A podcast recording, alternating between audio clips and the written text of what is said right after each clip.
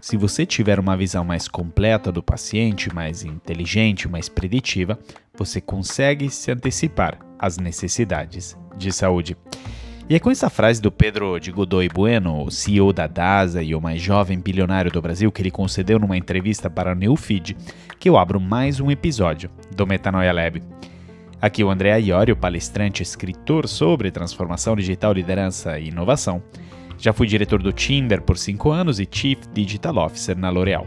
Sou hoje professor de MBA na Fundação Dom Cabral e trabalho com mais de 100 empresas por ano em projetos de transformação do seu negócio e sua cultura. Sou também autor do livro Seis Competências para Surfar na Transformação Digital e o mais recente, o Metanoia Lab. E quero compartilhar uma novidade, que essa temporada é um oferecimento da Oi Soluções, da qual eu sou embaixador na área de tecnologia. A Oi Soluções é uma integradora de soluções digitais para grandes empresas, com um portfólio completo de segurança, cloud, colaboração, IoT, Big Data e Analytics, aplicações digitais e serviços gerenciados, ou seja, tem todo tipo de solução tecnológica que a sua empresa precisa. E falando em segurança, nós todos sabemos que hoje é fundamental, ainda mais agora que muitos de nossos times trabalham de casa e nossos sistemas estão expostos a riscos e ataques. E nisso, a Oi Soluções também tem um portfólio completo de soluções em segurança cibernética. Anti-DDoS, segurança de perímetro, VPN corporativa, DSN Security, Endpoint Security, WAF, CASB SaaS, né? autentificação multifatores e análise de vulnerabilidade. Então, lembre-se sempre, Desafios inovadores pedem Oi Soluções. Mais detalhes no site oisoluções.com.br ou entre em contato com o consultor Oi Soluções. Ah, e é graças a eles que sempre teremos um segundo episódio a cada semana repleto de surpresas. Então, fique atento nas quintas-feiras aos novos episódios. Ah, e se quiser me acompanhar e interagir mais comigo é pelo site andreaiorio.com.br, pelo meu LinkedIn ou pelo Instagram, arroba metanoia, underline, lab. Se estiver gostando do episódio, em qualquer momento, tire um print e poste em suas redes sociais, me marcando. Lembrando que o Metanoia Lab é produzido e editado pelo Rodrigo Lima, em parceria com o podcast Lab. Mas voltando a falar do nosso protagonista de hoje, o Pedro de Godoy Bueno viveu uma vida até agora onde tudo aconteceu muito cedo e muito rápido. Aos 15 anos, enquanto ele queria respirar novos ares ao exterior, o pai, o Edson de Godoy Bueno, fundador do plano de saúde Amil, queria mantê-lo como estagiário na empresa da família. Aos 16, ele já entrou no curso de economia da PUC Rio e aos 20 ele participou do programa de trainees do banco BTG Pactual. Foi aos 22, quando retornou para Mil, né, que no mesmo ano ela foi vendida para a gigante norte-americana United Health. E o Pedro aproveitou esse momento né, de caixa é, bastante cheia né, da empresa para montar uma gestora de investimentos, a DNA, que fez alguns investimentos, entre os quais a DASA. No segundo semestre de 2014, ele foi convidado para assumir a presidência do grupo de laboratórios, que era, estava então avaliado em 3 bilhões e em janeiro de 2015 ele assumiu o cargo aos 24 anos de idade. Ele foi considerado o CEO mais jovem de uma empresa de capital aberto do Brasil. Nem todo mundo estava de acordo, né, dentro do conselho da DASA com um CEO tão jovem, mas ele provou o seu enorme valor. Hoje, a DASA vale mais de 27 bilhões e meio de reais na bolsa de valores. E ele está seguindo uma estratégia incrível de transformar o setor de saúde através do digital. Só para isso, ele cresceu o número de profissionais de tecnologia na DASA de 300 em 2017 para mais de mil hoje em dia. Então, para mim, o Pedro é um dos caras que mais admiro hoje em dia, adoraria conhecer pessoalmente, pois ele tem uma visão muito clara sobre o futuro da saúde. E é justamente sobre essa visão para o futuro da saúde que ele nos fala neste primeiro trecho que eu separei por hoje. Ouça só! E a gente tem um propósito na, na DASA que é de fato você transformar a saúde das pessoas e, e ser um agente viabilizador da transformação do setor. Uhum. Acho que o nosso setor tem muita oportunidade, a gente precisa mudar a dinâmica da doença para a saúde, a gente precisa mudar a dinâmica para a prevenção, para screening de crônico, ajudar que as pessoas consigam mudar suas atitudes antes que elas se tornem é, é, doentes crônicos.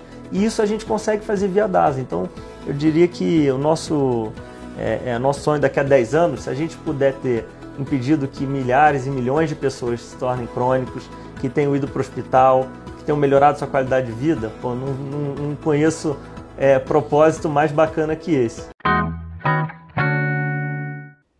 Muito se fala da importância da visão de longo prazo nos negócios e de como ela nos ajuda a tornar as equipes engajadas em um processo de transformação e inovação. E para mim, nisso, o Pedro é sensacional na forma em que ele tem uma visão clara para o futuro da saúde e o futuro da DASA.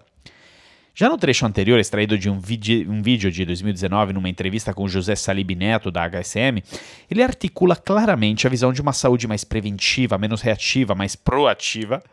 Mas quando a gente pula para 2021, ele já elaborou uma visão ainda mais articulada e clara, ou seja, a de uma saúde integrada. O que isso quer dizer? Pois bem, numa entrevista para o Neofeed, é, que relata o Non-Deal Roadshow de setembro outubro de 2021 que a DASA fez, ou seja, um trabalho de encontrar com investidores para explicar tudo o que a DASA vem fazendo e com o propósito de valorizar os papéis dela né, na Bolsa de Valores e subir o múltiplo é, deles, ele, o Pedro, fala desse conceito de saúde integrada de forma muito clara. Tudo começa a partir da análise que ele faz do setor de saúde hoje, o que ele descreve como uma fragmentação de serviços. Você vai no hospital e você vai ter uma visão parcial de quem você é, você vai no médico e outra visão, vai no laboratório e outra visão ainda. Só que na saúde, ótimo das partes não é necessariamente ótimo de tudo, ele diz, não? Se você tem uma visão mais completa do paciente, mais inteligente, mais preditiva, você consegue antecipar as suas necessidades de saúde. E sendo que o Pedro acredita muito nessa visão para juntar tudo online e offline, a DASA investiu muito no desenvolvimento da plataforma Nave. Essa plataforma fundamentalmente concentra todo o histórico dos pacientes, dos exames, né, passando por consultas médicas e ainda conta com telemedicina, informações sobre determinadas doenças voltadas para cada paciente. Ou seja, são várias pessoas dentro de um único ambiente. Se o paciente ter diabetes, por exemplo, ele receberá conteúdo voltado para isso. E o objetivo ambicioso da DASA é abarcar os seus 20 milhões de clientes dentro desse ambiente digital. Por enquanto, são um pouco mais de 535 mil usuários cadastrados, que é muita coisa, em sua maioria idosos. E nos próximos meses, entretanto, a companhia vai fazer o Nave ganhar mais tração ainda, usando as marcas diagnósticas do grupo, como Delboni, Auremio, Alta, Salomão Zop, Lavoisier, entre outras. E na mesma entrevista no Neofeed, o Pedro declarou nós temos uma capilaridade e escala incríveis nesta área. Nós vamos começar a entregar os laudos dos exames dentro da nave, disse Bueno. E aí as pessoas vão começar a se engajar. Temos touchpoints de milhões de usuários todos os meses. E para os Metanoia Lovers mais atentos que já assistiram a minha palestra sobre como se relacionar com o cliente 4.0, bem sabem que um dos pilares centrais, né, que eu chamo nessa régua de relacionamento digital, fundamentalmente uma jornada de relacionamento com o cliente, nesse caso o paciente, que une de forma simbiótica interações físicas mais focadas em experiência escutativa, né? Bom, no caso de um vendedor, por exemplo, enquanto no caso de uma consulta médica, é obviamente uma maior observação dos sintomas, né? Enquanto a jornada digital complementa com uma miríade de pontos de contato mais informativos e transacionais. Qual a vantagem óbvia de implementar uma jornada com mais touch points? Pense bem. É justamente o fato que você consegue coletar mais dados e informações. E com mais dados e informações, você consegue migrar um sistema de saúde inteiro de mais reativo e focado em curar doenças, que é o de hoje, e um mais proativo e focado em maximizar a saúde e a prevenção, que é o do futuro. A verdade é que essas são apenas algumas das tendências que a transformação digital está introduzindo no setor da saúde. Meu propósito aqui quer ser de ajudar a listar mais claramente quais são, de quais se trata. Mas primeiro, porém, precisamos entender o que está acontecendo no setor da saúde e por que uma transformação é fundamental e urgente. E aqui que eu trago uma frase do Ray Kurzweil, o diretor de engenharia do Google e cofundador da Singularity University, que também é conhecido como um dos mais renomados futurólogos do mundo, que para mim é perfeita para descrever o que está acontecendo. A frase é a seguinte: Uma característica da exponencialidade é que no começo ela é tão devagar que parece que nada está acontecendo, mas quando chega no meio da curva, começa a crescer muito. E estamos quase lá, na área de saúde e medicina. E essa frase me impactou muito quando eu ouvi um TED Talk dele ao trabalhar com vários clientes do setor, eu também percebi que estávamos a um ponto de flexão nos últimos anos. O curioso, porém, é que ela foi pronunciada antes da crise do Covid, que acelerou ainda mais essa exponencialidade. O que ele diria agora, após essa aceleração incrível que o setor da saúde, medicina e farmácia tiveram desde março de 2020? Pois é. São inúmeras as formas em que a Covid-19 acelerou a transformação digital nessas áreas, incluindo uma nova jornada digital que ajuda a manter os pacientes seguros, se traduz desde a personalização do atendimento através da telemedicina e protocolos padronizados que ajudam a realizar o diagnóstico certo de primeira, até a leitura remota de imagens e aumento do comportamento de dados do paciente que permite a colaboração virtual em tempo real. Ninguém teria apostado em nada disso em 2019. A Covid-19 se tornou um catalisador para a mudança e um momento decisivo para todos que precisarem imaginar novamente a saúde da maneira como ela deveria ser. Contudo, nós não podemos apenas considerar o coronavírus como a grande causa da transformação digital na saúde, já que nesse caso faltaria de um propósito. Seria simplesmente tipo deixar rolar.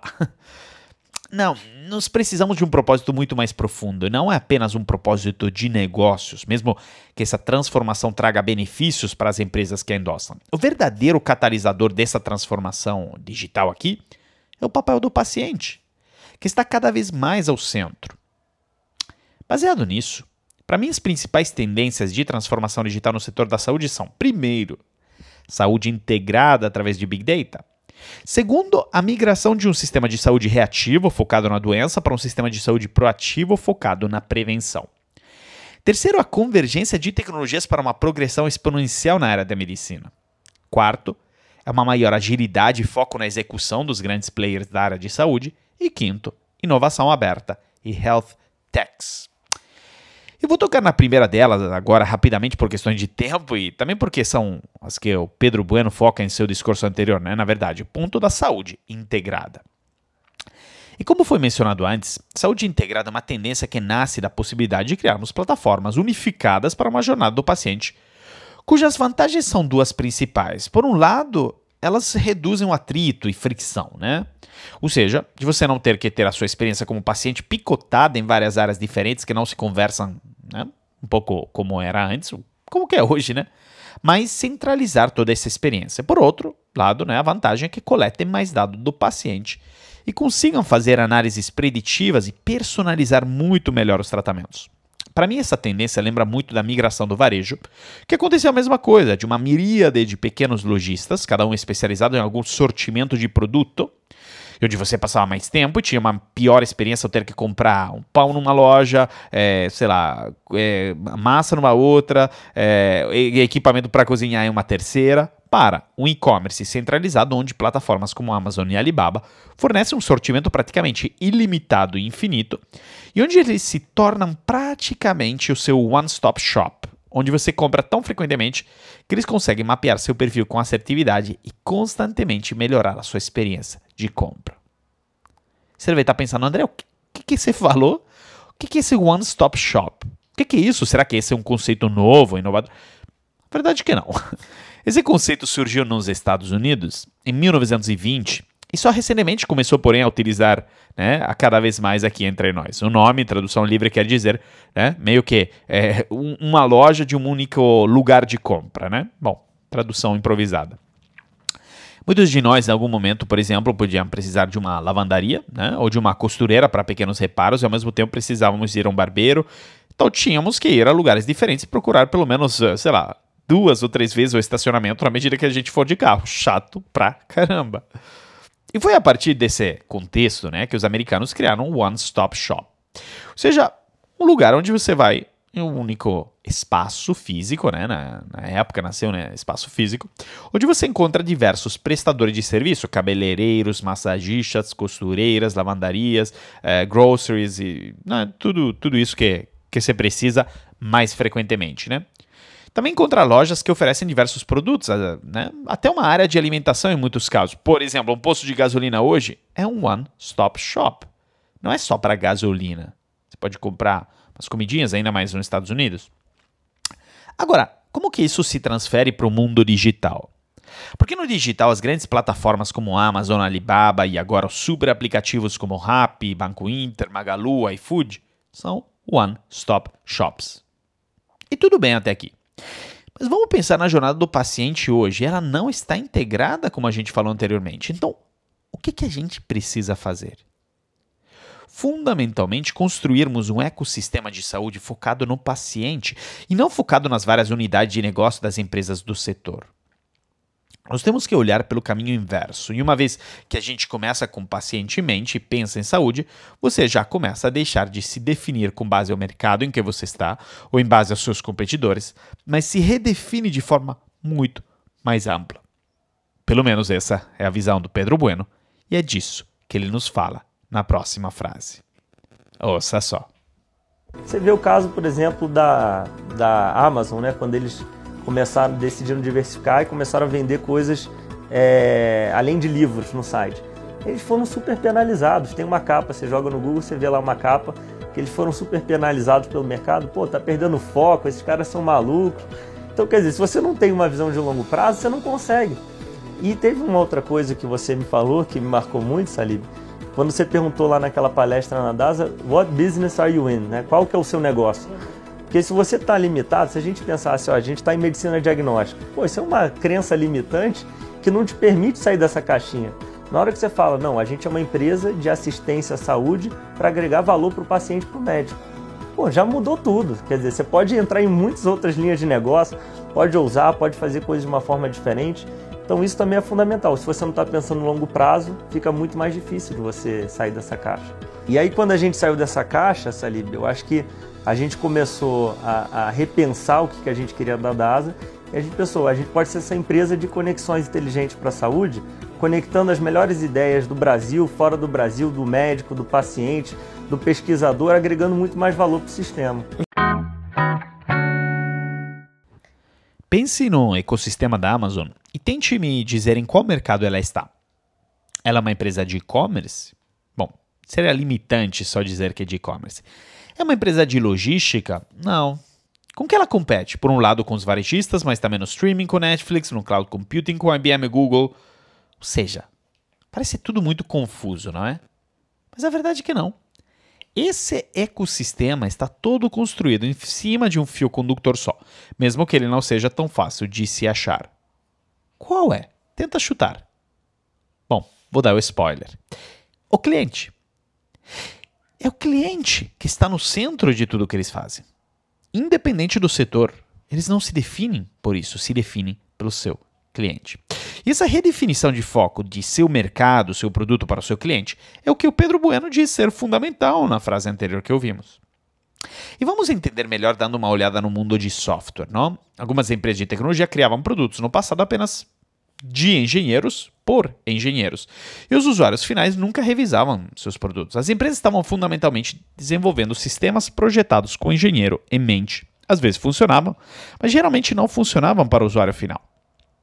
Hoje, em uma época em que os usuários podem simplesmente baixar uh, um aplicativo a mais se aquele que estão usando não atende às suas necessidades, né? É, o usuário final tem que ter voz ativa no desenvolvimento dos produtos e na priorização dos recursos.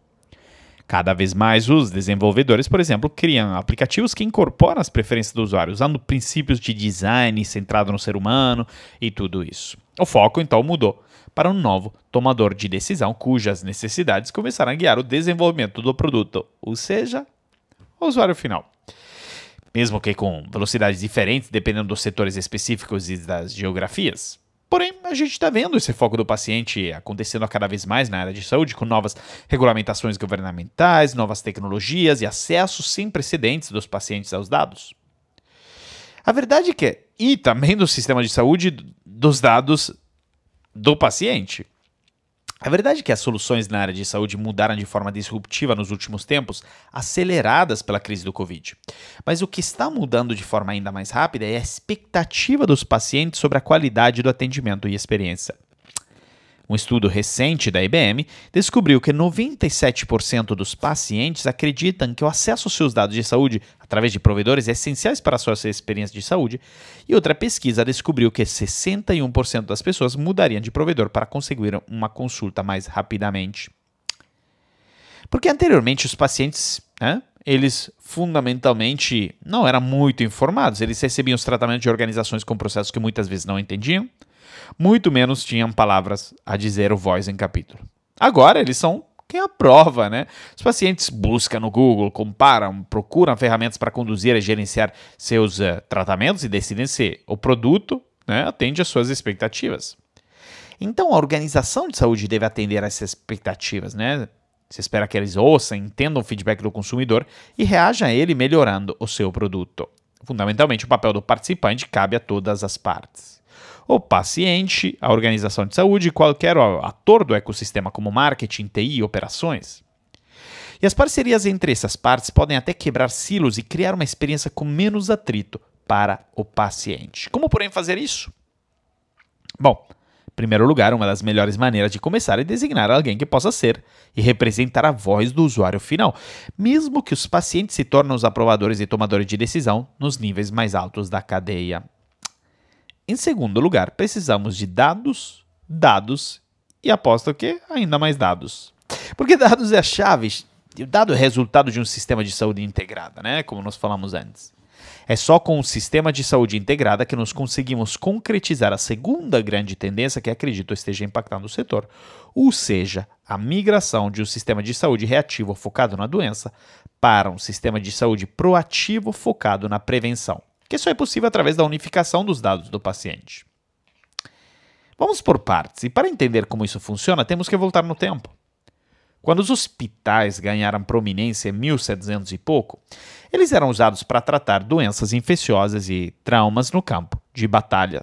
Na época, fazia sentido ter um local central onde especialistas com as habilidades certas pudessem atender os pacientes. Porém, o mundo mudou, mas os hospitais permaneceram praticamente os mesmos. E como os seres humanos vivem mais, as doenças crônicas hoje não são apenas uma das principais causas de morte, mas também um custo altíssimo para o sistema de saúde.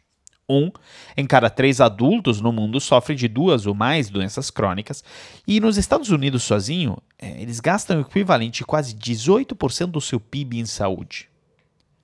As doenças mentais também agravam as doenças crônicas, tornando elas ainda mais caras. E, ou seja, os crescentes custos da saúde deixam claro que o atual modelo, que é um modelo reativo, é insustentável. Nós precisamos de uma nova abordagem que mude de assistência médica para um modelo de fortalecimento da saúde e bem-estar geral, fornecendo aos pacientes acesso à assistência proativa, que identifica o risco e resolve doenças crônicas precocemente para evitar seu agravamento e deterioração. Até aqui faz sentido, né? Mas então, por que na prática isso não é implementado? De novo, porque falta o ingrediente principal. Qual? Dados. E graças aos wearables, Internet of Things, sensores, todas essas tecnologias, hoje nós podemos conseguir essa mudança. Algo que era impossível até recentemente.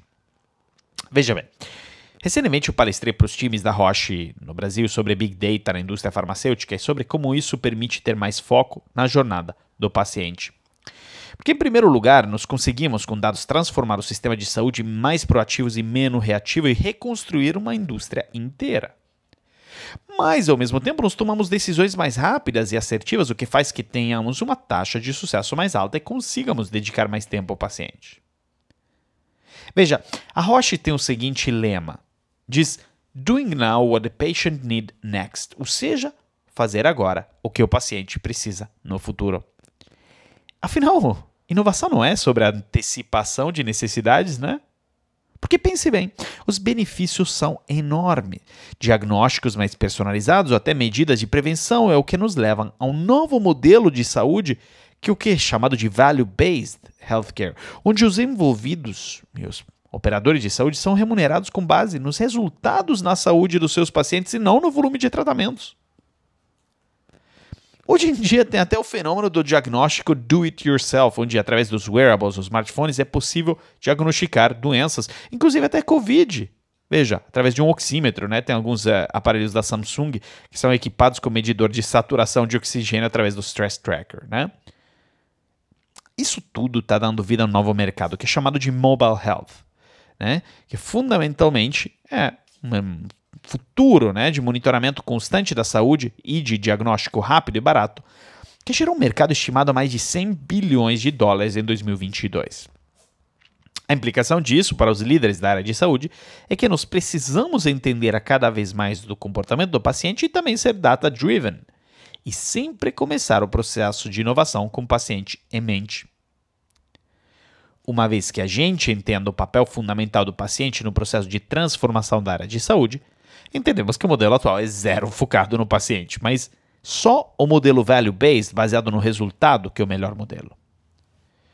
Porque o modelo de atendimento baseado em valorizar a saúde significa recompensar os profissionais conforme a melhora do paciente. Ou seja, cria-se um incentivo para que os médicos e hospitais trabalhem a fim que haja recuperação real do quadro do paciente. Isso envolve também uma parte financeira, né, já que ajuda a diminuir a sinistralidade, procedimento é, exagerados, o que contribui para uma diminuição de custos. Essa abordagem é diferente do modo tradicional, onde o colaborador é pago com base na quantidade de serviços de saúde prestado. Então, no Value-Based Healthcare, o valor está na entrega de resultado positivo sobre o atendimento, um modelo muito mais sustentável do que o atual, já que valoriza a qualidade sobre a quantidade e todas as partes envolvidas acabam saindo ganhando. Do lado do paciente, tem um atendimento mais humanizado, que se preocupa com a saúde do paciente a longo prazo, né? pode ser muito mais benéfico. Nesse modelo, um paciente que possui uma doença crônica, como por exemplo câncer ou diabetes, pode fazer o tratamento sabendo que o médico está concentrado em sua melhora. Porque ali os profissionais de saúde focam em evitar o agravamento de doenças e lesões por meio da prevenção. Desse modo, se evitam tanto consultas e retornos ao médico, bem como procedimentos e exames excessivos. Com uma boa saúde a longo prazo, o paciente também gasta menos com medicamentos caros e tratamentos demorados a prevenção e o cuidado com a saúde são mais valorizados. Do lado das empresas de saúde, hospitais e planos de saúde, nesse modelo a qualificação dos funcionários conta ainda mais. Porque profissionais bem treinados gastam mais tempo em cada consulta para ter certeza do que estão atendendo a todas as necessidades do paciente. Ao mesmo tempo, uma população mais saudável aciona cada vez menos um plano de saúde, o risco financeiro é compartilhado então por todos: pacientes, hospitais, operadoras e médicos. Isso também permite aumento na qualidade do serviço e podem gerar-se prêmios para as instituições, né? reconhecendo hospitais que prestam serviço de alta qualidade por um custo menor, além da diminuição de erros médicos que resultam em danos ao paciente e às instituições. E, fundamentalmente, é por todas essas vantagens que eu não canso né, de repetir que é urgente migrarmos logo para um modelo value-based focado no paciente. Para isso precisamos do quê? De dados.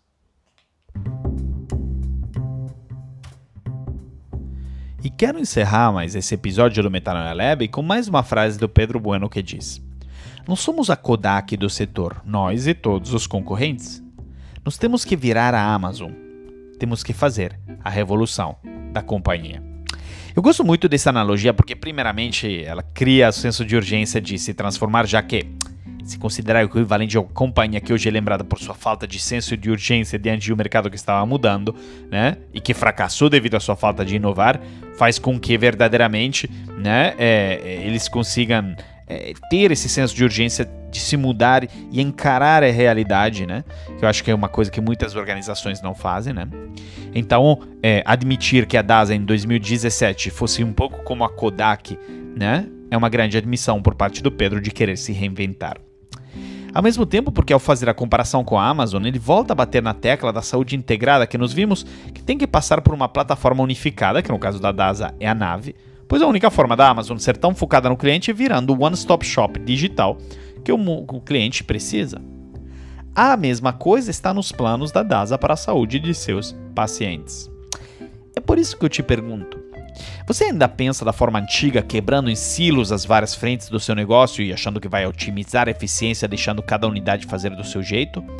Ou você está se abrindo para uma visão holística que entende que certas ineficiências no começo são precisas para poder centralizar no cliente a experiência e, como consequência, coletar mais dados para no futuro superar as eficiências de hoje? Reflita nisso como dever de casa e me conte.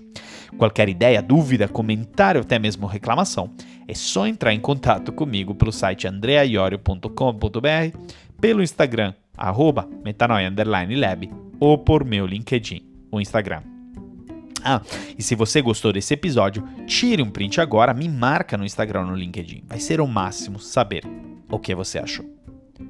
Lembrando que este é um oferecimento da Oi Soluções, integradora de soluções digitais para a sua empresa.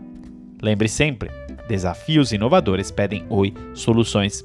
Entre em contato com o consultor Oi Soluções e saiba como o portfólio de segurança, cloud, colaboração, IoT, Big Data e Analytics, aplicações digitais e serviços gerenciados podem transformar o seu negócio.